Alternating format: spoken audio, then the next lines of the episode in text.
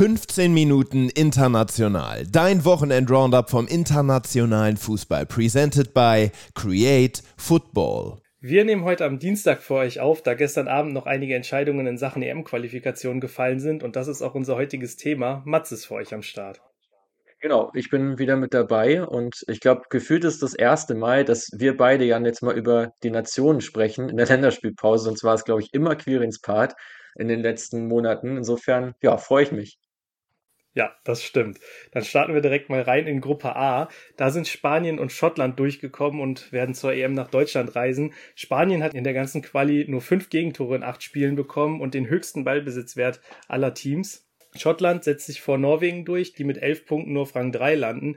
Die EM wird also ohne Haaland stattfinden, da sie es auch über den Umweg Nations League nicht in die Playoffs geschafft haben. Genau, um damit mal direkt anzusetzen, für mich Norwegen auch mit die größte Enttäuschung. Zwei andere Nationen haben wir gleich auch noch mit dabei, aber gerade ja, Trainer Storle Sulbacken ist da jetzt schon auch sehr, sehr in der Kritik. Ähm, ich würde mir da auch einen, einen Wechsel auf der Trainerposition wünschen. Paar alte Zöpfe, die in der Mannschaft drin sind, die noch abgeschnitten werden können. Aber ich glaube, vor allem dieses klare Spielkonzept fehlt einfach. Und ich meine, bei Norwegen hat man ja wirklich eine absolut goldene Generation um eben einen Martin Oedegaard, um natürlich Haaland. Ähm, du hast brutal junge Top-Talente mit Oskar Bob, mit Antonio Nusa, die noch nachrücken. Vorne drin mit einem Strand Larsen noch einen weiteren Mittelstürmer. Also die Qualität ist absolut vorhanden für Norwegen, eine größere Rolle zu spielen ja, Schottland ähm, so ein bisschen den Genickbruch versetzt für die Norweger mit diesem späten 2 zu 1 Treffer auswärts, war glaube ich am zweiten Spieltag. Dazu ja auch das 2 zu 0 gegen Spanien, wirklich furios, wie sie ihre Spiele da gewonnen haben, auch dieses Matchglück gehabt.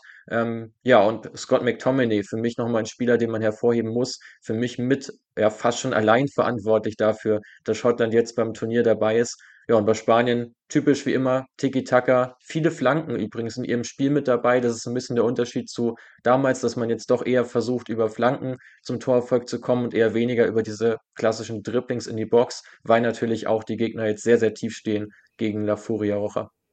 Frankreich hat Gruppe B dominiert und das trotz einer recht namhaften Besetzung. Sie hatten die Niederlande, Griechenland und Irland zum Beispiel mit in der Gruppe. Und Frankreich ist auch das Team mit den meisten Schüssen pro Spiel. Knapp 22 Stück haben sie pro Spiel abgegeben. Die Niederlande spielt heute Abend noch gegen Gibraltar, sind aber aufgrund des besseren direkten Vergleichs mit Griechenland schon qualifiziert. Griechenland und Irland haben es dementsprechend nicht geschafft zur EM. Das Team mit den meisten Gegentreffern landet in der äh, Gruppe auf dem letzten Platz. Das ist Gibraltar. Die kassierten Stand jetzt 35 Gegentreffer und konnten leider keinen einzigen Torerfolg verbuchen, was sich heute Abend aber natürlich noch ändern kann.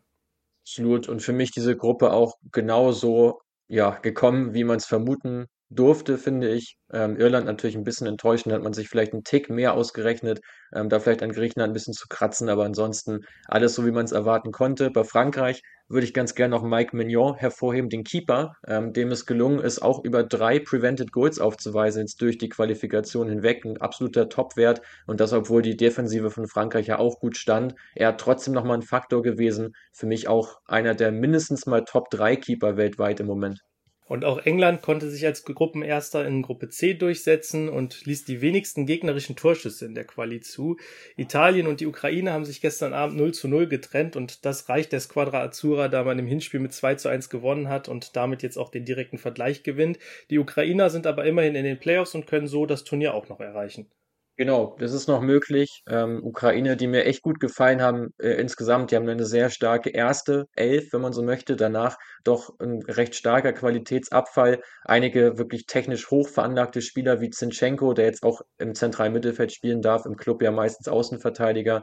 Sudakov natürlich von Donetsk, Zygankov, der jetzt in Spanien auch für Furore sorgt und natürlich Mikalo Mudrik, den man kennt. Also ich finde, man hat da eine ganze Menge aus der Truppe gemacht. Das ist auch eine Mannschaft, die mutig spielt, die auch in Ballbesitz Lösungen findet. Und ich hoffe doch sehr, dass sie den Weg über die Quali jetzt noch schaffen, ähm, weil die Ukraine hätte es definitiv verdient, beim Turnier dabei zu sein definitiv beim Turnier dabei ist der Gruppensieger aus Gruppe D und die waren am Samstag schon in Deutschland zu Gast. Die Türkei hatte schon einen guten Vorgeschmack in Berlin beim Testspiel auf die Stimmung, die ihre Fans macht und ich glaube, da können wir uns auch auf ordentlich Stimmung freuen während des Turniers nächstes Jahr.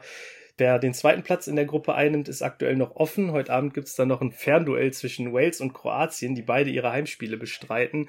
Ich würde sagen, es gibt da einen leichten Vorteil für Kroatien, die gegen Armenien spielen, während Wales halt gegen den Tabellenführer aus der Türkei ran muss. Genau, ich gehe da jetzt schon davon aus, dass die Kroaten es zu Hause richten werden und äh, es doch noch zum Turnier schaffen. Hatten ja einige Probleme jetzt durch die Quali hinweg. Ähm, bei ihnen in der Gruppe für mich Josip Schutalo, der sich ein bisschen schwer tut bei Ajax Amsterdam, ähm, so richtig Fuß zu fassen. Die haben eine ganz schwache Phase, aber im Nationaltrikot sehr verlässlich, sehr zweikampfstark, ein Top-Innenverteidiger mit seinen 23 Jahren. Und ansonsten auch hier in der Gruppe recht ausgeglichen gewesen, schon vor dem Turnier. Ich finde, auch bei der Türkei sieht man jetzt diese Entwicklung. Wir hatten ja mal den ähm, Text auf unserem Blog äh, mit den Next Gen Nations, wo jetzt ja auch einige dabei sind, die sich qualifiziert haben. Dazu eben auch die Türkei äh, mit vielen jungen Spielern, mit einem guten Konzept, jetzt auch unter Vincenzo Montella. Da hat Stefan Kunz eine gute Aufbauarbeit geleistet. Die Türkei völlig zu Recht dabei und ich denke, dass Kroatien heute folgen wird. Gruppe E war offen bis zum Schluss. Albanien hat sich als Tabellenführer durchgesetzt und da müssen wir nochmal Props an Quirin geben. Das hat er schon relativ früh in der EM-Quali prophezeit. Also Quirin, du lagst richtig, wenn du das hörst. Tschechien, Polen und Moldawien kämpften hingegen lange ums zweite Ticket in die Bundesrepublik und gestern machten die Tschechen das EM-Ticket dann klar und haben 3-0 gegen Moldawien gewonnen. Genau, muss man an der Stelle auch mal erwähnen. Ähm, so oft liegt Quirin ja nicht richtig mit seinen Tipps. Insofern ist es hier an einer guten Stelle platziert. Ein Spaß natürlich. Ähm, Albanien mit einer ganz, ganz starken Achse ähm, aus ähm, Ramadani, der im zentral defensiven Mittelfeld spielt, und eben diesen beiden Achtern, Nadim Bayrami und Christian Aslani, äh, beide in der Serie A unterwegs. Also ein ganz, ganz starkes Mittelfeldzentrum, sehr dynamisch, spielstark und vor allem auch laufstark. Ähm, ja, der Coach Silvinho, Brasilianer, hat es da ganz gut geschafft, das Team auf seine Seite zu ziehen, dass auch viele Spieler eben füreinander arbeiten. Jetzt nicht immer der schönste Fußball, den man äh, zeigt, aber ein sehr kämpferischer und ein sehr zielstrebiger Fußball, der jetzt eben mit der Qualifikation belohnt wird. Herzlichen Glückwunsch an der Stelle an Albanien. Und ja, Tschechien hast du angesprochen, ähm, die vor allem durch ihre Stärke in der Luft äh, jetzt im Turnier gekommen sind. Sehr viele Flanken, wie gesagt, die meisten Kopfballduelle von den Tschechen, ähm, die immer wieder eben versuchen, durch ihre körperliche Präsenz ähm, dort ja einen Vorteil zu erlangen. Auch das hat jetzt ganz gut funktioniert, obwohl man sich da auch über weite Strecken doch ein bisschen schwer getan hat. Das ist auch äh, kein, sicherlich kein Turnierfavorit an der Stelle, der aus dieser Gruppe kommt. Und damit sind wir schon bei Gruppe F und die konnten die Dribbelkönige aus Belgien für sich entscheiden. Die haben am letzten Spieltag Österreich vom Platz an der Spitze verdrängt. Beide Nationen fahren aber zur EM, da Schweden als Drittplatzierter am Ende ganze neun Punkte weniger gesammelt hat als Österreich auf Rang 2. Das lag im Wesentlichen daran, dass man gegen Österreich und Belgien in vier Duellen nur einen einzigen Punkt sammeln konnte. Ja, wir müssen an der Stelle über Schweden sprechen. Also hiermit schon das zweite Team von den großen Verlierern, sage ich mal, dieser EM äh, Qualifikation. Dort ist ja auch der Trainer mit Anderson folgerichtig zurückgetreten, wie ich finde. Ähm, hatte noch Vertrag, aber ähm, hat jetzt auch eingesehen, dass das momentan nicht wirklich vorangeht mit dem schwedischen Fußball. Also bei denen finde ich die Kaderzusammenstellung noch deutlich prekärer als jetzt bei Norwegen. Ähm, viele Spieler, die weit über ihrem Zenit sind, mit äh, Torwart Olsen, mit Nordfeld ebenfalls Keeper, in der Abwehr Weikvist, Helander, Augustinsson, äh, Olsson im Mittelfeld, Ekdal und Roden. Also für mich viel zu viele Spieler, die jetzt gar nicht mehr auf ihrem Top-Level gerade performen und dazu eben viele Spieler, die noch kein internationales Niveau haben. Klare Führungs Führungsspieler, die dabei fehlen. Zu viele Spots im Kader werden blockiert. Also für mich hier wirklich ein Neuaufbau vonnöten. Ähm, gerade auch dieses 4-4-2 ist ja bei den meisten Teams, die sich jetzt auch qualifiziert haben, nicht gerade angesagt. Ähm, also Schweden braucht definitiv da einen Wandel. Und ja, die Belgier, du hast ja angesprochen, die Dribbelkönige liegt vor allem an Jeremy Doku, über den haben wir ja vor zwei Wochen schon ein bisschen länger gesprochen, der jetzt in dieser Qualifikation mehr Dribblings ähm, gezeigt hat als die Färöer Inseln oder auch als Gibraltar. Also die ganzen Teams. Das ist wirklich unfassbar. Ähm, Belgien für mich auch ein Team, mit dem man rechnen muss beim Turnier. Ungarn und Serbien laufen als Erster und Zweiter in Gruppe G ins Ziel. Das Fernduell am letzten Spieltag zwischen Serbien und Montenegro entschieden die Serben durch freundliche Mithilfe des Ungarn Schoboschlei für sich. Der hat nämlich einen Doppelpack gemacht und Ungarn damit zum 3 zu 1 Erfolg gegen Montenegro geschossen. Genau, Soboschlei auch der absolute Keyplayer der ganzen Gruppe, kann man sagen. Für Ungarn wahnsinnig starke Leistung. Ähm, auch er sehr, sehr dribbelstark, immer wieder in der Lage, Gegenspieler ähm, zu überspielen. Ähm, auch ja, die viertmeisten Dribblings insgesamt äh, im Turnier und sorgt natürlich auch dafür, dass Ungarn vor allem über Standards so viel Gefahr ausgestrahlt hat, hat haben zusammen mit Slowenien und der Slowakei die meisten Standardtore erzielt und hier sieht man auch wieder alle drei Länder ja ungefähr aus der gleichen Region, setzen da ihre Physis ein und kommen eben durch diese Körperlichkeit zum Erfolg. Dänemark ist als erster durch die Gruppe H gekommen, während Slowenien und Kasachstan sich gestern Abend ebenfalls noch ein Duell geliefert haben. Scheschko und Verbic treffen da beim 2 zu 1 Erfolg der Slowenen und buchen damit das EM-Ticket. Aber Kasachstan überrascht mit den zweitmeisten Interceptions der EM-Quali und darf noch an den Playoffs ran. Genau, die sind noch nicht aus dem Rennen raus, ähm, die Jungs aus der Hauptstadt Astana. Und ähm, für mich aber die anderen beiden Teams in der Gruppe schon noch die spannenderen. Ähm, Gerade die Dänen, die ja auch ein bisschen zwischendurch gestruggelt haben, wo man auch dachte, okay, wie geht's jetzt weiter? Gerade nach dieser doch sehr vermaledeiten äh, WM, die sie gespielt haben, ähm, haben sich jetzt ganz gut zurückgemeldet. Die beste Zweikampfquote gehabt in der Qualifikation, dazu auch die meisten progressiven Pässe gespielt, vor allem eben durch Heuberg und durch Joachim Andersen aus der Abwehr heraus. Rasmus Heuland mit mächtig Toren aufgewartet, ähm, sieben Stück an der Zahl, alle aus dem Spiel heraus übrigens, kein Elfmetertreffer bei ihm dabei. Also haben da, glaube ich, schon noch eine ganz gute Achse gefunden für den Erfolg. Und ja, Slowenien für mich eine der eine meiner Lieblingsmannschaften oder generell eins meiner Lieblingsländer im Moment, ähm, weil dort eben so extrem auf junge Spieler gesetzt wird. In der Nationalmannschaft ja vor allem mit Torwart Jan Oblak so ein Weltstar mit drin, der auch der beste Keeper war in der ganzen Qualifikation. Vier Prevented Goals insgesamt gehabt äh, in der Abwehr Jaka Biol, den man noch kennt aus seiner Zeit bei Hannover, am Boden und in der Luft jeweils über 70 Prozent gewonnene Zweikämpfe. David Hanschko, der für Feyenoord eine super Rolle spielt, Adam Serin für Panathinaikos, der jetzt im entscheidenden Spiel eben gegen Kasachstan, weil ja so dieses Do-or-Die-Spiel für Slowenien eine Zweikampfquote hatte von über 60 Prozent als zentraler Mittelfeldspieler, überragend und eben vorne dieser Doppelsturm aus Scheschko und eben Sanvi Potnik, den man da auch nicht ver vergessen darf, der für Gironda Bordeaux spielt, auch ein absolutes Top-Talent im Angriff. Also Slowenien, eine richtig spannende Truppe und ich bin sehr gespannt, was sie bei der EM erreichen können und ob sie vielleicht für die eine oder andere Überraschung auch gut sind. Rumänien und die Schweiz setzen sich in Gruppe I durch. Von der Schweiz hätte man in der Gruppe aber wahrscheinlich ein etwas souveräneres Auftreten erwarten können. Insgesamt hat man fünfmal unentschieden gespielt. Im direkten Duell der beiden geht es heute Abend aber noch um den Gruppensieg. Genau, also die Schweiz war eigentlich permanent gefordert anzulaufen, weil man eben so selten auch in Führung äh, gelegen ist. Ähm, haben den niedrigsten PPDA gehabt, die meisten progressiven Läufe und die viertmeisten Pässe insgesamt.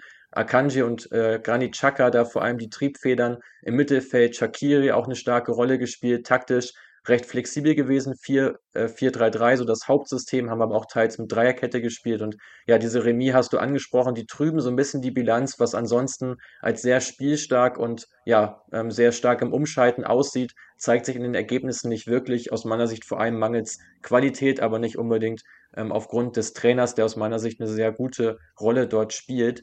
Ähm, bei der Schweiz und ja, Rumänien müssen wir auch kurz ansprechen. Auch eine der Mannschaften, die wir als Next Gen Nations ja Nation betitelt haben, da auch einen längeren Blogartikel drüber verfasst, der jetzt auch schon ein bisschen her ist, aber jetzt zeigt sich endlich, ähm, warum wir ihn geschrieben haben. Die Rumänen sind qualifiziert, bei ihnen auch ähnlich wie bei Albanien, so diese Achse im zentralen Mittelfeld sehr stark mit Rasvan Marin, der so den defensiveren Part gibt, Nikolai Stanchu, absoluter Standardspezialist im offensiven Mittelfeld unterwegs, hinten mit äh, Dragosin noch einen recht starken Innenverteidiger.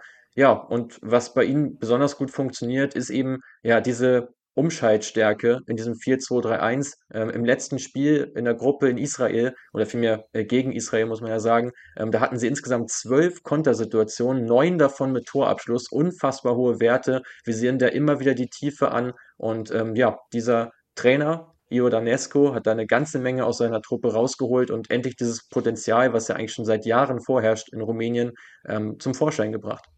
Cristiano Ronaldo und seine Portugiesen marschieren ohne Punktverlust durch die Qualifikation und bekommen in zehn Spielen nur zwei Gegentreffer. Und die gab es im Spiel gegen den Zweitplatzierten aus der Slowakei, die auch starke 22 Punkte sammeln konnten. Überraschend landete in der Gruppe aber Luxemburg auf Platz 3, die mit Bosnien und Herzegowina sowie Island zwei Nationen hinter sich gelassen haben, die schon öfter mal für internationale Turniere qualifiziert waren. Ein Team aus der Gruppe Mats wurde von allen Teams in der Quali am häufigsten gefoult. Welches Team war das? Ah, die Slowakei? Das ist nicht richtig, es ist tatsächlich Luxemburg. Okay, ah, spannend. Spannend auf jeden Fall. Ähm, Luxemburg, ja, glaube ich, auch mit äh, Gerson Rodriguez immer unterwegs, der gefühlt im Nationaltrikot deutlich besser trifft als in seinem Vereinstrikot. mit drei Fernschusstoren übrigens dabei. Luxemburg, da habe ich noch einen Fakt für dich, mit drei Kontertoren auch das Team mit den meisten Toren nach Kontersituation. Äh, Finde ich auch recht spannend. Also da hat man doch eine Menge aufgebaut und ja, einige Hochkaräter hinter sich gelassen. Du hast es angesprochen. Ähm, die Bosnier übrigens somit das unglücklichste Team in der ganzen Quali. Die haben nämlich 17 ihrer 21 Großchancen vergeben. Also nur vier Großchancen genutzt, wahnsinnig wenig, damit natürlich klar unterperformt und äh, nicht wirklich einen Stich gesehen in dieser Gruppe, die eben vor allem ja angeführt wird von zum einen der Slowakei, die recht überzeugend auch gespielt haben, gute Resultate eingefahren, recht erfahrene Mannschaft haben und dann vor allem Portugal, über die wir jetzt unbedingt nochmal sprechen müssen. Die meisten Tore, der höchste Expected Goals Wert, der niedrigste Expected Goals Wert ergänzt. Ähm, also lassen auch kaum etwas zu. Äh, meisten Schnittstellenpässe und das liegt vor allem eben an einem Spieler, ähm, für mich auch so der Spieler der Qualifikation mit Bruno Fernandes, äh, der wirklich eine überragende Rolle gespielt hat jetzt in dieser Qualifikation. Immer wieder kreativ, die meisten Vorlagen geliefert, scharf in den Fünfer, Schnittstellenpässe aus der Tiefe. Also er der Mann für alle Standards, ganz, ganz brutal stark. Und vor allem dieses Spiel gegen die Slowakei, das du angesprochen hast, dieses 3 zu 2, was eigentlich ja recht knapp klingt, das war ein absolut überragendes Spiel der Portugiesen im 4-1-3-2-System, das sie da gespielt haben, mit eben Palinha auf dieser Anker 6 Position, haben sich da einen Expected Goals Wert von 6 rausgespielt. In dieser Partie hätten dieses Spiel eigentlich 6 zu 0, 6 zu 1 gewinnen müssen.